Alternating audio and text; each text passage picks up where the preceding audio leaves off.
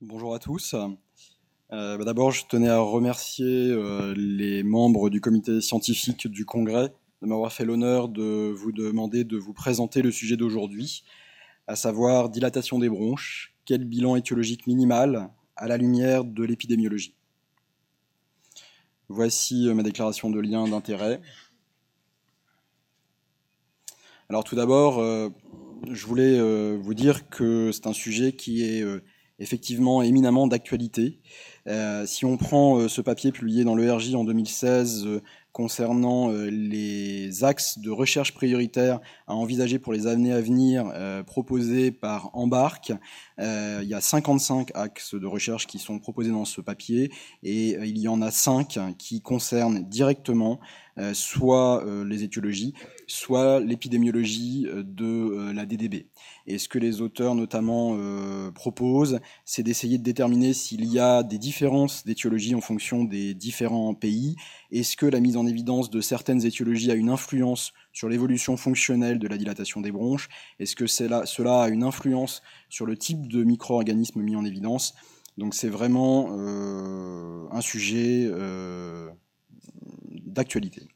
J'en profite pour vous rappeler euh, ce que veut dire embarque. Embarque, ça veut dire European Multicenter bronchiectasis, Audit and Research Collaboration. En gros, c'est un réseau, si on peut dire, hein, qui est à l'initiative initialement des équipes euh, de Grande-Bretagne et qui essaye de hum, faire qu'on inclut des patients dans de grandes cohortes de malades pour avoir des données euh, plus fiables sur la dilatation des bronches non mucoviscidosiques, notamment de l'adulte, qui, comme vous le savez, pendant longtemps n'a pas fait l'objet de beaucoup de publications et qui est une maladie qui, comme on va le voir, est de plus en plus euh, fréquemment mise en évidence. Et vous avez pu le voir sur des diapositives euh, de présentation dans les différentes salles ici. La France a beaucoup travaillé via le GREPI pour participer à ce réseau et je pense que ce sera l'objet d'autres communications au cours de ce congrès. La deuxième chose que je voulais vous dire en introduction, c'est que la dilatation des bronches est une pathologie en mutation. Euh, il y a, euh, semble-t-il, une augmentation de la prévalence, notamment euh, aux États-Unis, si on en croit une étude publiée dans Chest en 2010.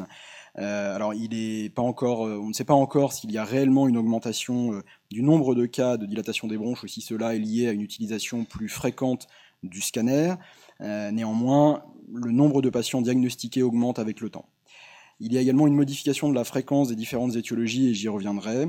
Et puis, il y a même, semble-t-il, une augmentation de 3% par an de la mortalité par dilatation des bronches, si on en croit une étude rétrospective euh, réalisée en Angleterre et au Pays de Galles et publiée en 2010. Alors je vous le disais, il y a une augmentation de la prévalence et de l'incidence et euh, ça semble se confirmer quand on prend ce papier de l'ERJ en 2016 qui a été réalisé chez plus de 18 000 patients en Angleterre. Euh, en fait, il y a un réseau de généralistes, donc c'est réalisé en soins primaires, un réseau de généralistes qui euh, remplissent des données informatisées qui permettent ensuite de grandes études épidémiologiques. Et donc il y a plus de 600 généralistes sur tout le territoire de la Grande-Bretagne qui participent. Sur ces plus de 18 000 patients, quel que soit euh, le sexe des patients et quel que soit le groupe d'âge, on constate entre 2004 et 2013 une augmentation de l'incidence sur euh, les euh, schémas qui vous sont représentés en haut de la diapositive et également une augmentation de la prévalence. la seule exception semblant être le, groupe d'âge 60 à 69 ans chez les hommes, mais globalement on peut dire que ça augmente. Alors je vous le disais, il y a également une modification des étiologies au cours du temps. Si vous prenez de, vieilles études, par exemple celle-ci réalisée au Canada en 1932, eh bien l'étiologie euh, très très très majoritaire euh, à cette époque, euh, c'était l'étiologie infectieuse bien évidemment, probablement parce qu'il y avait plus de pathologies infectieuses, et puis aussi parce qu'on avait des moyens diagnostiques différents. L'explication qui était donnée par les auteurs, notamment à l'époque, pour euh, rendre compte de l'apparition de DDB après les infections. C'était une destruction de la paroi bronchique qui entraînait ensuite l'apparition des dilatations des bronches. Néanmoins, on dispose d'assez peu de données scientifiques pour vraiment valider cette, euh, explication.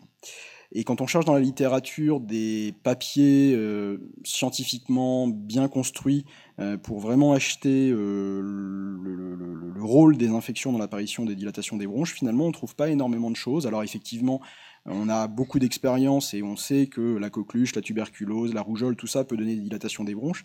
Mais si on essaye vraiment d'asseoir tout ça, ben on ne trouve pas grand-chose. On a notamment euh, un papier rétrospectif euh, réalisé dans une population pédiatrique. Vous voyez que c'est une population très particulière. Ça a été réalisé dans un centre en Australie, où les auteurs se sont intéressés à une population aborigène et ils ont comparé des patients avec des dilatations des bronches non mucoviscidosiques et sans déficit immunitaire, la recherche de déficit immunitaire était systématique, versus une deuxième population d'enfants aborigènes euh, sans dilatation des bronches. Et ce qu'ils ont mis en évidence, c'est une fréquence euh, d'hospitalisation pour pneumopathie nettement supérieure euh, chez les enfants porteurs de dilatation des bronches par rapport aux autres, et également des épisodes infectieux beaucoup plus sévères, avec notamment un recours à l'oxygénothérapie plus euh, fréquent chez les patients avec des DB. Alors évidemment, cette étude-là ne permet pas euh, d'être persuadé à 100% que ce sont les infections qui ont entraîné les dilatations des bronches, mais néanmoins, ça donne des petits, des petits arguments. Alors ce papier réalisé en pédiatrie me permet de vous présenter euh, ma dernière diapositive sur le domaine pédiatrique. il y a une session entière consacrée à ça juste après moi. Et puis euh, les données dans la littérature sur la DDB non mucoviscidosique sont finalement pas si importantes que ça, probablement parce que la dilatation des bronches chez l'enfant est quand même euh, un des problèmes majeurs, c'est quand même la mucoviscidose. J'ai trouvé euh, cette revue de la littérature publiée dans Pediatrics en 2014 qui a permis quand même de colliger 989 enfants. Et ce que vous pouvez voir, premièrement, c'est que la situation idiopathique est quand même majoritaire, 34% des cas. Euh, les, causes infectieuses sont les plus fréquentes quand on trouve une cause, c'est 19% des cas. On trouve également une euh, importance, euh, enfin une, fréquence importante des déficits immunitaires, 17%, des corps étrangers dans 10% des cas, et c'est quelque chose qui est évidemment beaucoup moins fréquent chez l'adulte, des dyskinésies ciliaires primitives dans 7% des cas, des malformations congénitales dans 4% des cas, puis ensuite des causes beaucoup plus rares. Alors chez l'adulte, avant d'aller plus loin, euh, c'est toujours intéressant de, se poser la question de, l'existence de recommandations. Il y a effectivement des recommandations pour la DDB non mucoviscidosique chez l'adulte, vous les connaissez, ce sont les recommandations de la British Thoracic Society, publiées dans Thorax en 2010. Et ce qu'on nous dit euh, sur le plan du bilan étiologique dans ces guidelines, c'est qu'il est nécessaire euh, de, enfin, toute mise en évidence de dilatation des bronches justifie d'un bilan étiologique. Les étiologies de DDB à rechercher euh, selon euh, ces recommandations, c'est d'abord des anomalies congénitales des grosses bronches. Je ne rentrerai pas dans le détail, ce sont des choses rares, mais euh, bien souvent avec l'interrogatoire, l'examen clinique et des anomalies scanographiques, les syndromes sont évoqués. Vous connaissez peut-être le syndrome de Mounier-Kuhn, qui est caractérisé par une trachéomégalie que bien souvent on suspecte à la lecture du scanner. Le deuxième grand groupe d'étiologie qu'il est nécessaire de rechercher, c'est le, reflux gastro-œsophagien et les inhalations, notamment les inhalations répétées. Il est évoqué également les causes post-infectieuses. Le déficit immunitaire doit être recherché de façon systématique. La BPA, aspergillose bronchopulmonaire également. L'asthme, dans ses recommandations, est considéré comme une étiologie de dilatation des bronches, et vous verrez qu'on en reparlera un petit peu plus en détail après. À cette époque, c'est-à-dire donc en 2010, il est évoqué la BPCO, mais les auteurs euh, nous disent qu'il y a besoin d'études supplémentaires pour vraiment établir un lien entre la BPCO et, euh, et la DDB, pardon, et vous verrez qu'il y a eu pas mal de travail de fait depuis cette époque. La mucoviscidose doit être euh, évoquée chez tout le monde et recherchée systématiquement avant 40 ans. En termes de connectivité, on nous évoque essentiellement la polyarthrite rhumatoïde. Pour ce qui est des maladies inflammatoires chroniques intestinales, euh, les auteurs prennent le problème plutôt à l'envers. On nous dit que euh, tout patient porteur de Mickey qui présente une toux chronique justifie de la recherche d'une dilatation des bronches. Et puis enfin, la dyskinésie ciliaire doit également être recherchée dans des circonstances particulières, euh, un petit peu comme dans le cadre de la mucoviscidose. Ça débouche sur un bilan biologique systématique qui finalement, selon ces recommandations, n'est pas si vaste que cela électrophorèse des protéines plasmatiques, dosage pondéral des immunoglobulines, ce qui va nous permettre déjà de débrouiller un petit peu le terrain en termes de déficit immunitaire. Et puis, il est également euh, recommandé en première intention de rechercher les critères biologiques de l'aspergillose bronchopulmonaire allergique. Dans un second temps, surtout en fonction d'arguments euh, cliniques, selon euh, ces recommandations, il est nécessaire de réaliser un bilan d'auto-immunité et puis il est également proposé un test fonctionnel au niveau euh, de l'immunité humorale en dosant les anticorps des vaccins fréquemment réalisés tels que le tétanos, hémophilus ou pneumocoque. Et si ces sérologies sont négatives, il est recommandé de réaliser les vaccins et de recontrôler les sérologies vaccinales 21 jours plus tard. Pour la mucoviscidose et la dyskinésie ciliaire, je ne rentrerai pas dans le détail. Hein. je vous disais, il y a des, euh, un âge euh, avant lequel il doit être, la recherche de mucoviscidose doit être systématique, c'est 40 ans. Après 40 ans, il faut qu'il y ait d'autres symptômes. Et pour, la, pour ce qui est de la dyskinésie ciliaire, la recherche n'est pas systématique ni chez l'enfant ni chez l'adulte, mais certains symptômes tels que euh, des atteintes des voies aériennes supérieures, une détresse respiratoire à la période néonatale, des histoires d'otite moyenne chronique doivent justifier de se poser la question et d'aller faire des recherches plus poussées au niveau euh, notamment génétique. Alors pour entrer dans le vif du, sujet, euh, en termes de données épidémiologiques, quelles sont les données dont on dispose dans la littérature chez l'adulte? Et là encore dans la DDB non mucoviscidosique. J'ai essayé de vous résumer ici six papiers publiés entre 2000 et 2016 euh, qui, qui, se sont intéressés aux étiologies de dilatation des bronches. Toutes ces études sont des études prospectives. Euh, vous voyez que euh, pour euh, toutes sauf une, ce sont des études monocentriques, sauf celle publiée en 2013, mais qui ne comportait que deux centres. La moitié de ces études ont été réalisées en Angleterre, les autres ont été réalisées en Australie, aux États-Unis et en Grèce. Elles incluent entre 100 et 270 patients. Euh, et ce qu'on constate euh, tout de suite, c'est que sauf l'étude de McShane publiée dans Chest en 2012, euh, dans la majorité des cas, malgré un bilan étiologique vaste et réalisé de façon systématique, on se retrouve très souvent dans une situation de dilatation des bronches dite idiopathique. La deuxième chose, c'est que l'étiologie majoritaire dans la majorité, enfin dans la plupart de ces papiers, c'est l'étiologie post-infectieuse, hein, entre 10 à 45 pour 47% des cas selon les papiers. Les déficits immunitaires sont retrouvés dans 1 à 10% des cas environ. Encore une fois, il faut mettre de côté l'étude de McShane. La BPA est retrouvée dans 4 à 8% des cas, et puis les connectivites tournent aux alentours de 5% des cas. L'autre information euh, intéressante euh, que vous pouvez voir sur ce tableau, c'est l'apparition à partir des papiers de 2013 de l'asthme et de la BPCO dans les étiologies de dilatation des bronches. Et comme je vous le disais tout à l'heure, j'y reviendrai un petit peu plus en détail tout à l'heure. Si on met ensemble toutes ces études et qu'on essaye de voir un petit peu ce que ça donne, bah, ça fait 936 patients dans ces six papiers. 40% des cas de dilatation des bronches idiopathiques, 31% des cas de dilatation des bronches post-infectieuses, 6,5% de déficit immunitaire, 3,8% d'ABPA, 4,8% de connectivité. Alors, je voulais revenir un petit peu sur l'étude donc de McShane dans Chest en 2012, parce que comme je vous le disais, elle est un petit peu particulière. D'abord par le fait que les DDB idiopathiques étaient euh, très peu fréquentes. La deuxième particularité qui n'apparaissait pas euh, dans le tableau précédent, c'est que les auteurs ont trouvé comme étiologie fréquente des hémopathies malignes. Alors c'est probablement lié à un effet centre, hein, euh, probablement que dans les autres centres, il n'y avait peut-être pas les services d'hématologie au même endroit. Néanmoins, euh, c'est important à noter parce que vous verrez un petit peu plus loin que euh, peut-être qu'il faut tenir compte de cette euh, situation quand on s'intéresse à un patient porteur de DDB. L'autre chose que les auteurs ont essayé de montrer dans ce papier, c'est des variations d'étiologie en fonction des groupes ethniques de patients. Vous voyez qu'ils ont fait plusieurs colonnes avec notamment des hispaniques, des afro-américains et des patients euh, d'origine européenne. Effectivement, ils mettent en, en, évidence des différences statistiquement significatives avec une prédominance donc d'hémopathie maligne, enfin une forte euh, importance de l'hémopathie maligne chez les Européens, beaucoup de polyarthrite rhumatoïde chez les Afro-Américains, et puis des causes infectieuses euh, importantes chez les Hispaniques. Néanmoins, je pense qu'il faut prendre ces euh, résultats avec précaution, parce que ce que vous pouvez voir aussi, c'est que le nombre de patients chez les Européens était relativement important, 65, il y en avait plus que 28 chez les Afro-Américains et 10 chez les Hispaniques.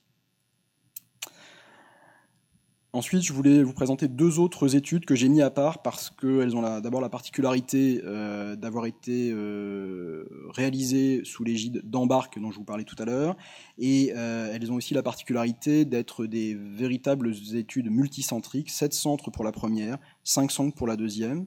Finalement, ce sont dans la première étude sept centres qui vous sont représentés ici, hein, des centres, encore une fois, une prédominance de centres originaires du Royaume-Uni et de l'Irlande, un centre espagnol, un centre italien, un centre grec et un centre belge. Vous voyez que la France n'apparaît pas dans cette diapositive, mais comme je vous le disais au début de ce topo, la situation devrait bientôt changer grâce au travail du GREPI. Donc dans la première étude, les sept centres ont participé, dans la deuxième, deux centres ne participaient pas, mais c'est des patients probablement qui se chevauchent un petit peu. Voilà les résultats. 1258 patients dans la première étude, 1145 dans la deuxième. Donc vous voyez que c'est quand même autre chose que les six premières qui incluaient entre 100 et 270 patients. Toujours une prédominance de situations idiopathiques, environ 35 à 40% des cas.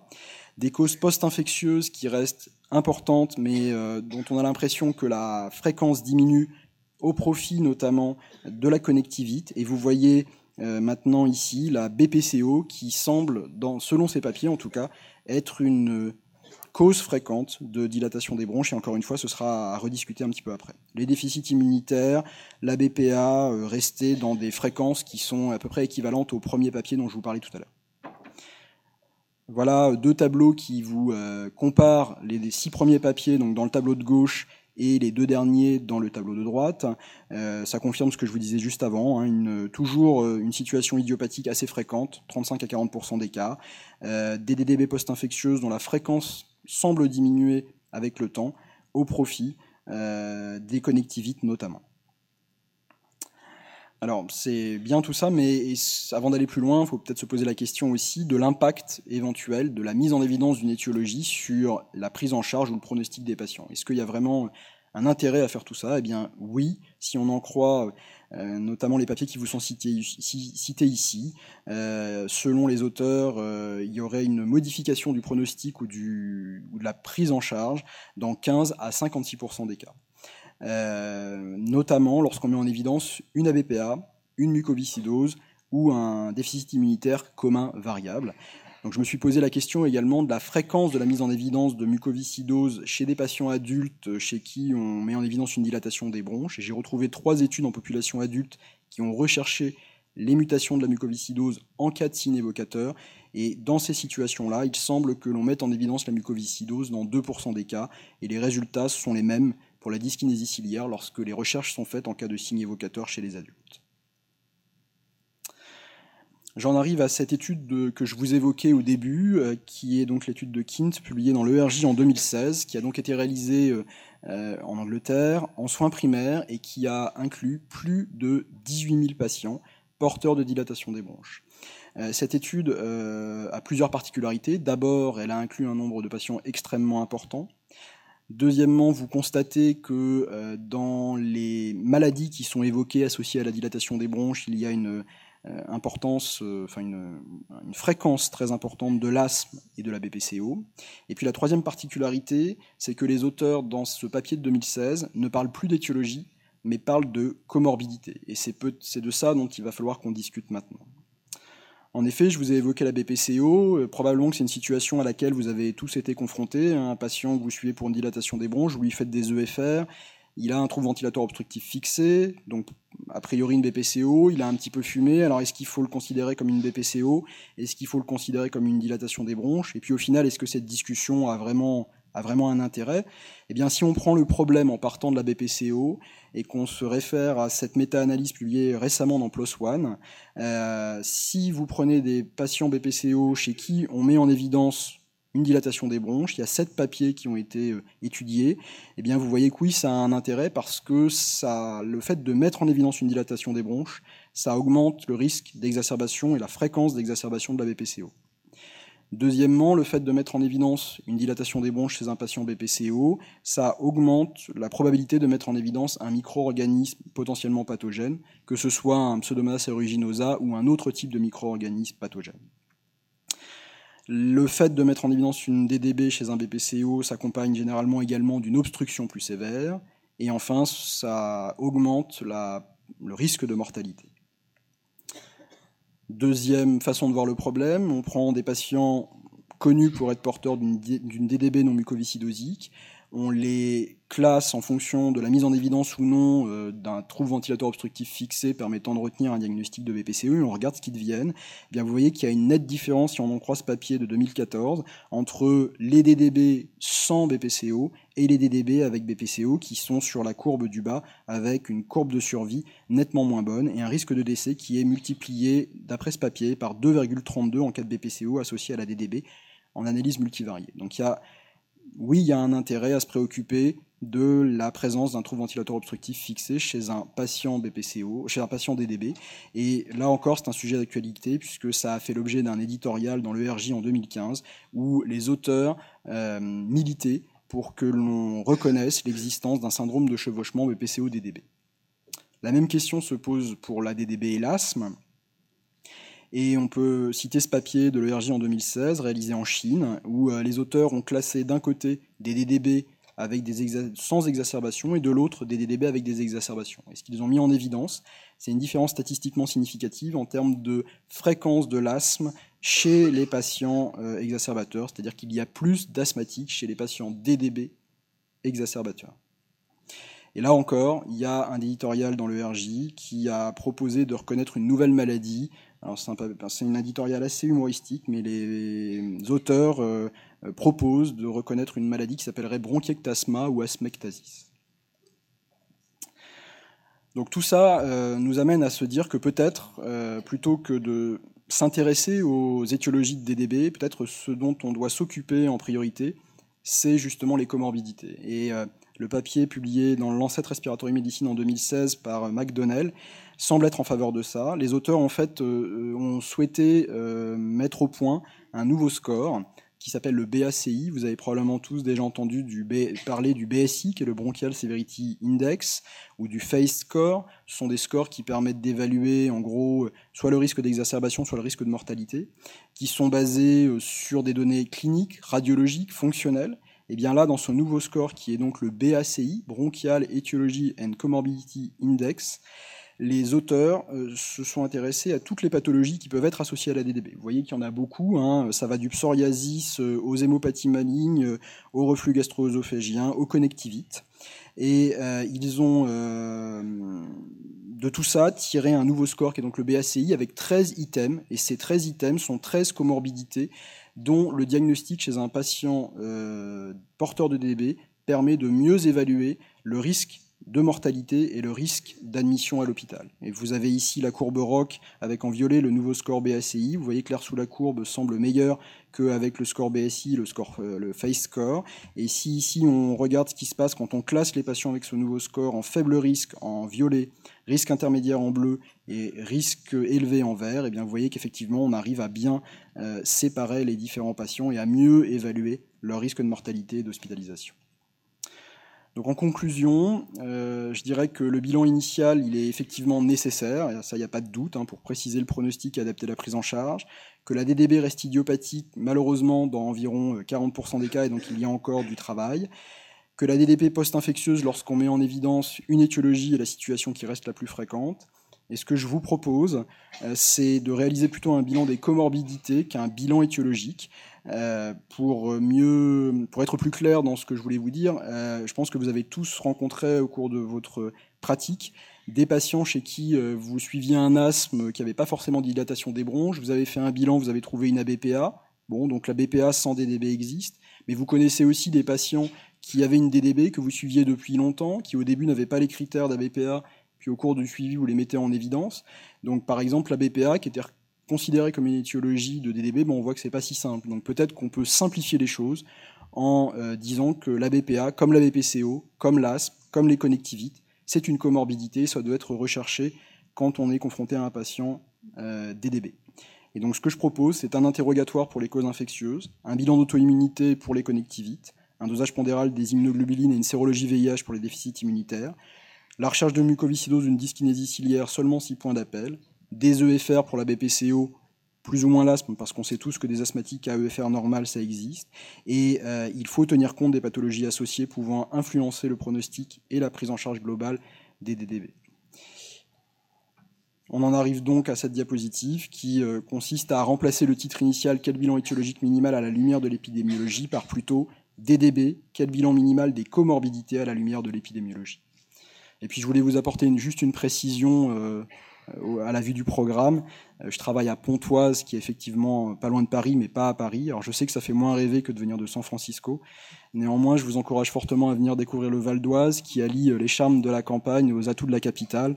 Et je vous remercie de votre attention.